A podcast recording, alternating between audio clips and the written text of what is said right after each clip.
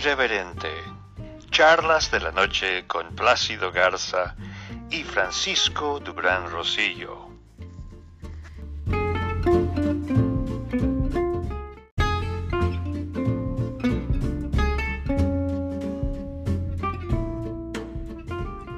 Aunque parecería que iba a tomar años desarrollar una vacuna contra el coronavirus, ya en los Estados Unidos se está celebrando y fue el presidente Trump quien hizo el anuncio oficial. Incluso algunos stocks de farmacéuticas subieron tremendamente de precio. Y el hecho es que van a tener una vacuna con tres fases. Puede ser la mediana, la pequeña o la más fuerte. Y este tipo de vacuna lo que hace es crear más anticuerpos en el organismo que no permitirían que el coronavirus se desarrollara al punto de ser maligno en el organismo humano. Buenas noches, Plácido Garza, socio editorial. Buenas, noches, Frank. Buenas noches a la audiencia. Eh, oye, pues yo creo que es una buena noticia. Habrá que seguirle la pista y lo que yo tengo entendido es que los rusos también están en esa carrera y los chinos también. Y, es la primera vez que yo celebro que, que las tres grandes potencias del mundo estén en una carrera. Antes era armamentista, luego fue nuclear, de, armas nucleares y ahora es para encontrar la cura al coronavirus. Pues ojalá que, ojalá que, que, que cualquiera de los tres en esta pelea que se están, obviamente estamos hablando de un mercado de de cientos de miles de millones de dólares o más. Este, es entendible su preocupación por la salud del planeta, ¿verdad? Pero bueno, ese es un tema, yo creo que, yo creo que ahora lo que valdría la pena, mi querido Frank, es compartir con la audiencia eh, lo que está sucediendo alrededor de una propuesta que hizo Alfonso Ramírez Cuellar, que es el líder de Morena, que busca facultar al INEGI para que pueda medir la riqueza eh, en todos los hogares de los mexicanos, incluyendo las, las empresas. Eh, sorprendentemente, esta propuesta del líder del partido de López Obrador unificó a la mayoría de los partidos de oposición, principalmente el PRI, PAN, PRD, porque el PT es un, es un negocio personal del, del del líder sempiterno Alberto Anaya y, no figura para nada porque es un satélite de Morena, pero el PRI, el PAN y el PRD están reaccionando de una manera unificada en contra de esta iniciativa. Porque imagínate, facultar al INEGI a fiscalizar la propiedad privada atenta contra los derechos protegidos de la Constitución. Entonces, eh, yo quisiera eh, que pudiéramos compartir con la audiencia un audio que tenemos de la diputada federal plurinominal por el estado de Sinaloa, Tatiana Cloutier, que es de la bancada de Morena en el Congreso de la Unión, en donde habla sobre este tema y al final comentar sobre ese audio y sobre los pormenores alrededor de esta, de esta iniciativa que vuelve a encender otra vez los medios y las redes sociales en México en plena pandemia, cuando el mismo presidente, inclusive a mí me lo echaron en cara. A mí me dijo Tatiana Cloutier cuando le pedí una que contestara 11 preguntas eh, que les estoy haciendo a todos los candidatos que suenan para el gubernador, me dijo que no era oportuno porque estamos en plena pandemia. Con esto que está sucediendo del elemento distractor de López Obrador, en donde en plena pandemia se pone a hablar de cosas que, le pegan directamente a la inquietud de, los mexicanos, puesto que nos están tocando, nos estarían tocando la privacidad de nuestro patrimonio, yo tengo elementos suficientes para insistirle a Tatiana y decirle, hey, pues si tú me estás diciendo que esto no es conveniente porque estamos en plena pandemia, pues ya tu mismo presidente está en estos momentos distrayendo la atención hacia otro tema. ¿Qué te parece si me contestas las preguntas? Sí, en plena pandemia. Entonces, Adelante con el audio, mi querido Frank.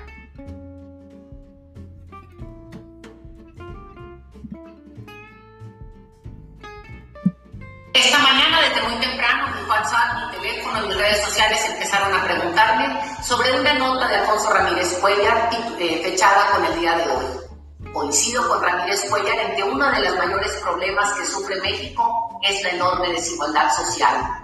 Por esta razón es necesario encontrar mecanismos eficientes y efectivos para medirla y para poderla describir.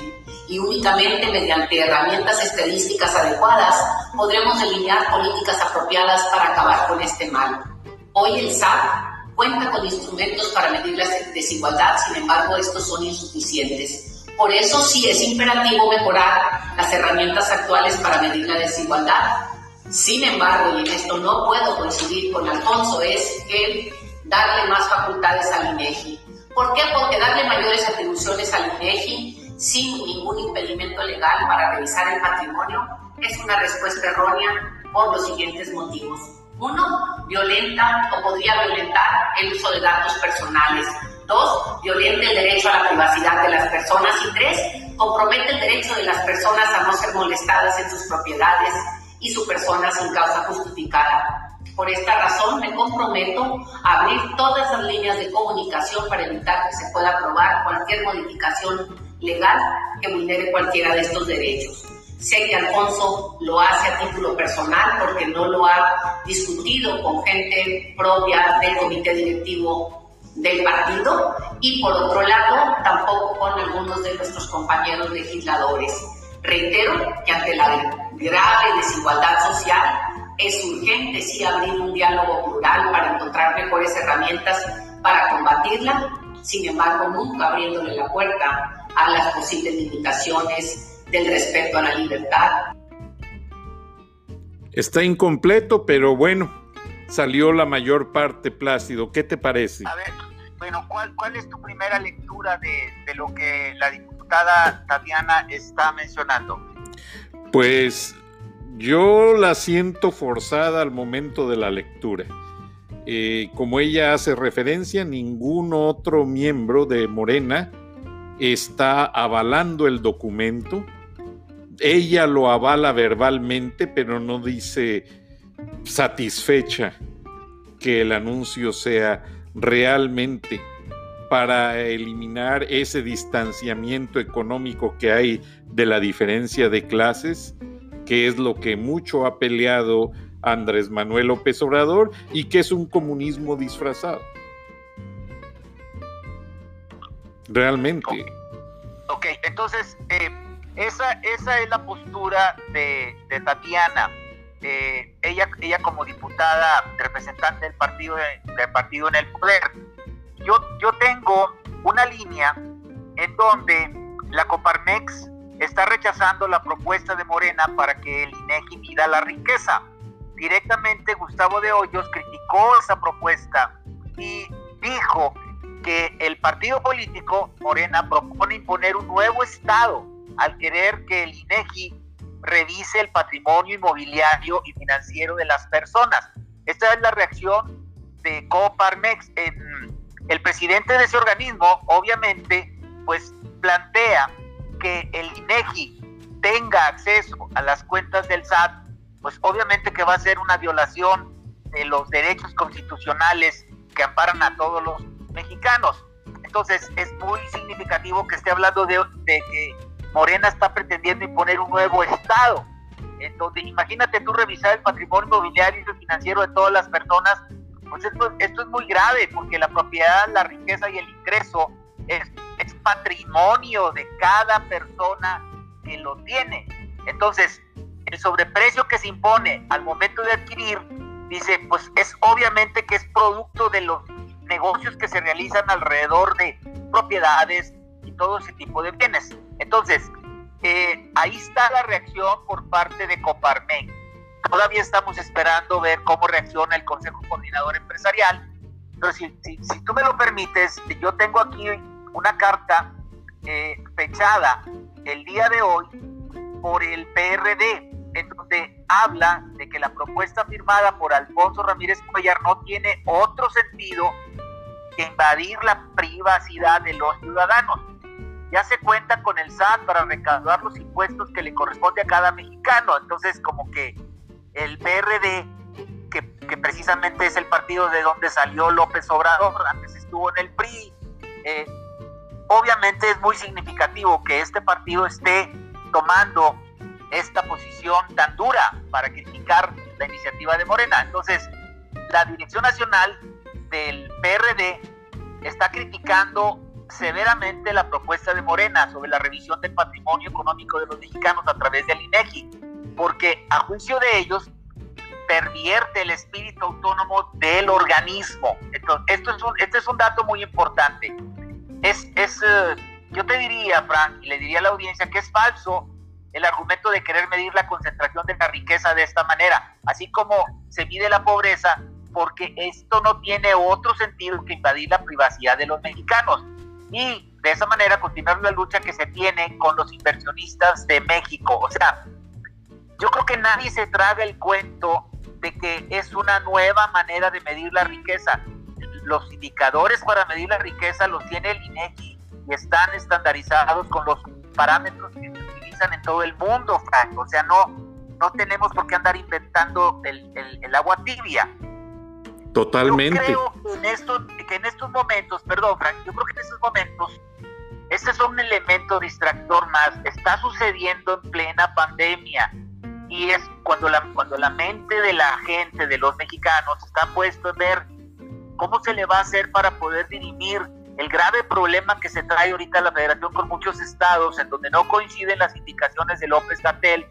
López Gatel está mandando oficios por todos lados, en donde por ponerte un ejemplo, al estado de Nuevo León le está prohibiendo que ya la actividad económica se reanude la próxima semana y el secretario de salud del gobierno de Nuevo León se le está pegando a ese lineamiento de que no va a haber actividad económica recuperada hasta que no reciban una señal de la federación, pero los municipios ya se les sublevaron. Por ejemplo, San Pedro arranca la próxima semana, Monterrey prácticamente ya arrancó, Guadalupe, San Nicolás, Santa Catarina, que son los municipios del área, del área conurbada, están en la misma situación. O sea, se traen un verdadero desbarajuste en materia de información, de parámetros, de acciones a tomar respecto a la pandemia.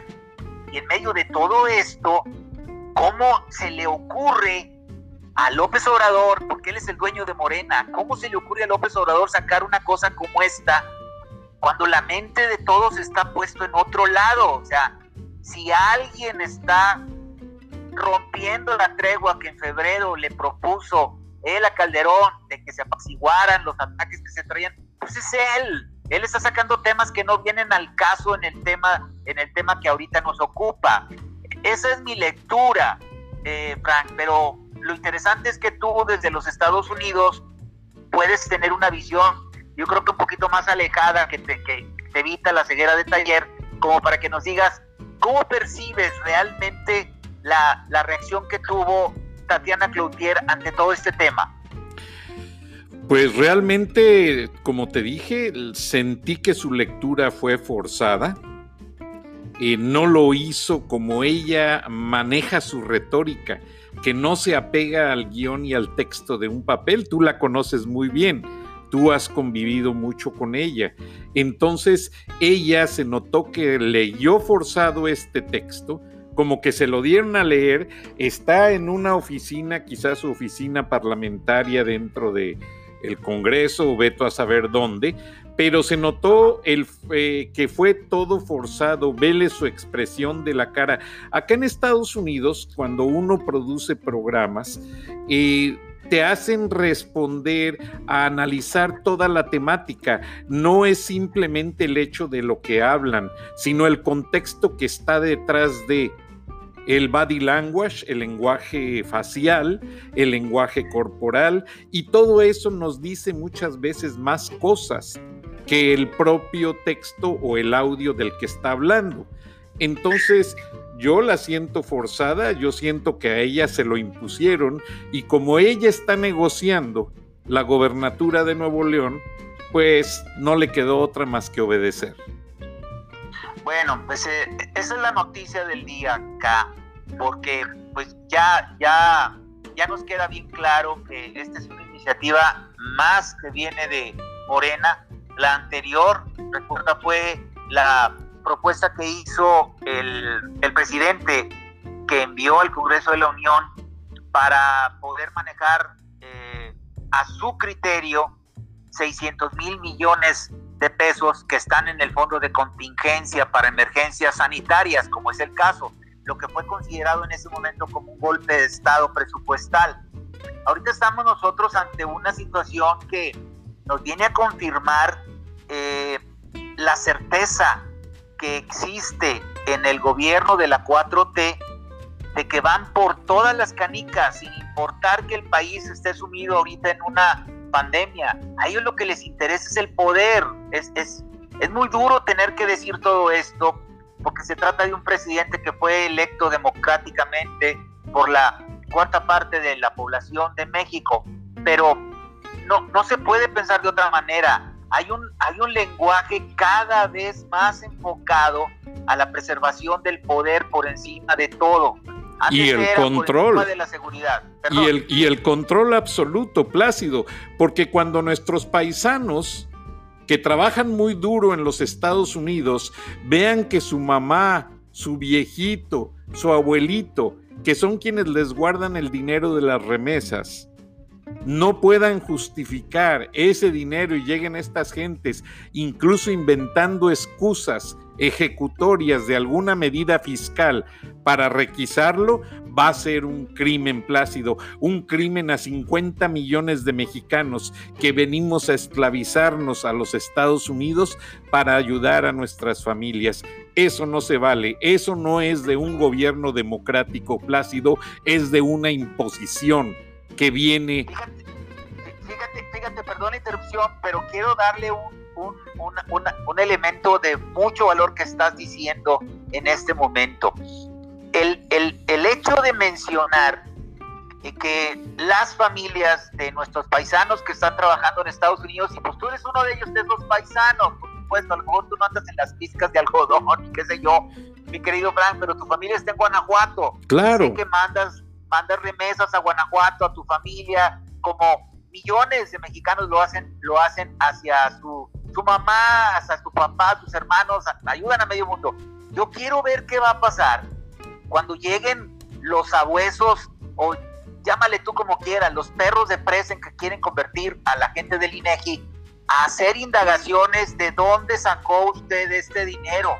O sea, ¿qué va a pasar en el momento en el que no tengan un documento eh, que pruebe porque no sé si, pues tú me lo has dicho, mucha de esa gente guarda el dinero debajo del colchón porque ya no confía ni en los bancos. No, y lo mandan con los amigos que viajan a México, los mil, dos mil dólares, y se lo esconden en la funda del zapato donde pueden, y van y se lo entregan a la familia en México. Así lo hacen. Eh, eh, entonces, esto es real. Entonces, ya, ya quiero yo imaginar el escenario de esos este, perros de presa, y perdón por lo de perros, perros de presa husmeando en las casas de nuestros paisanos el dinero que ellos han estado recibiendo de la gente que está en los Estados Unidos, que no vaya a tener un método legal de comprobación, porque se está hablando de que todo lo que uno tiene debe de, debe debe tener un, un método legal de comprobación. Eso es lo que dice. Sí, un justificante.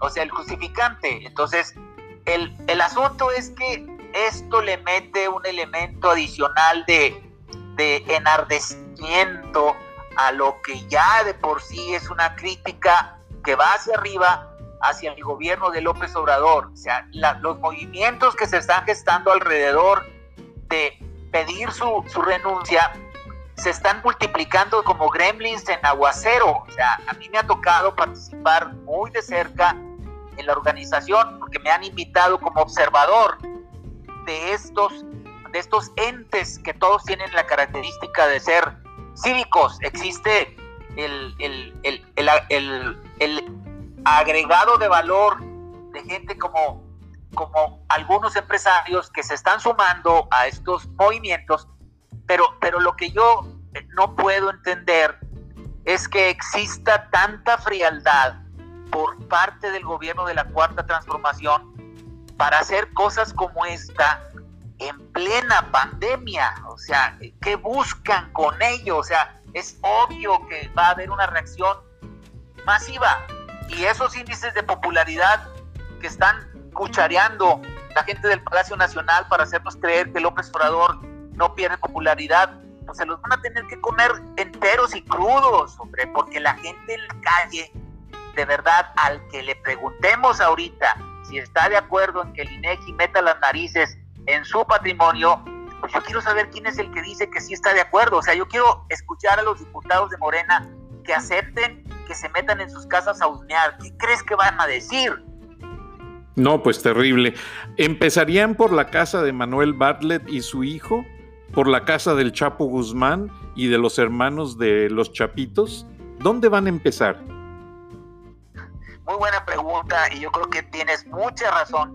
Yo creo que es a través de ese tipo de, acciones que se metan a husmear en las casas de los políticos, y todo el clan intocable de Peña Nieto con el que se dice que él logró su inmunidad porque negoció con López Obrador las elecciones del 2018. Bueno, ahí están esos primeros, que empiece con ellos, hombre.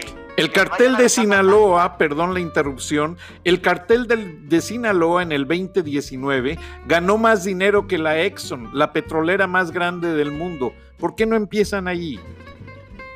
Ese es, ese es muy buen apunte.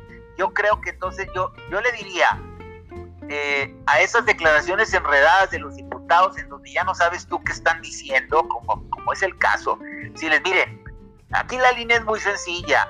Hombre, ustedes fueron electos por millones de mexicanos y están en las curules en el Congreso de la Unión porque la mayoría obtuvo votos y otros, como en el caso de Tatiana, pues llegaron ahí sin gastar suela, simplemente como plurinominales, que significa que no ganaron ni un solo voto. De dedazo. Como, como ese caso hay, como ese caso hay muchos, por supuesto. Es decirles, miren, yo creo que lo primero que tendrían que decir al presidente y sus alocadas iniciativas es vaya y aplique esta medida de los abuesos del INEGI a las casas de los narcos, a las casas de los grandes políticos que se siguen enriqueciendo todavía y que no paran de jugar al golf en, en, los campos verdes de allá alrededor del Estado de México y en todas partes del país. Ahí es donde deben de empezar y si logran hacerlo, se van a dar se van a llevar una sorpresa impresionante porque han de tener guardados ahí fortunas fortunas. Como la del chino en aquella casa en la Ciudad de México. Claro, como la del chino, exacto, que, que, por cierto esa, esa, casa la compró un regiomontano de apellido Bremer, que tú sabes a quién me estoy refiriendo, este, y se quedó con ella. Como esos casos debe haber infinidad. Entonces yo diría que empiece por ahí y que dejen a los mexicanos en paz, que dejen a los mexicanos que apliquemos nuestro sentido común para acatar las reglas universales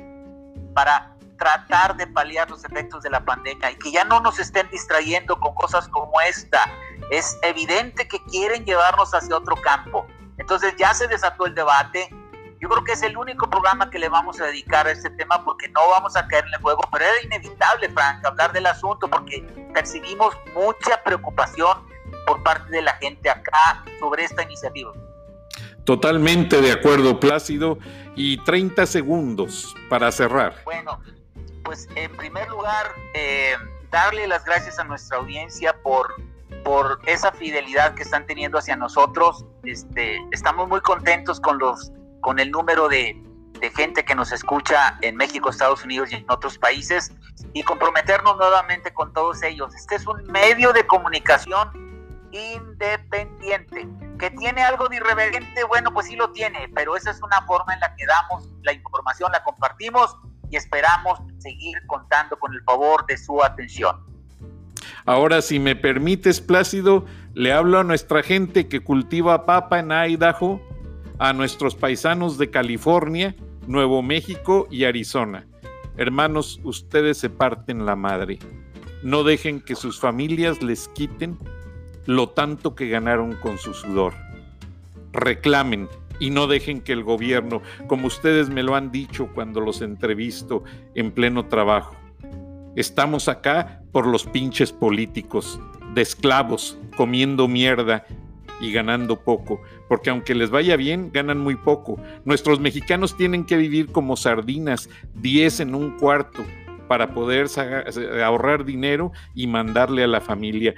Esto es una jaula de oro en la que el latino mexicano tiene que pagar un alto costo para estar en el primer mundo y aún así está en la base en la que no lo dejan respirar si no justifica su presencia en este país. Buenas noches, muchas gracias, nos escuchamos mañana. Buenas noches, Frank.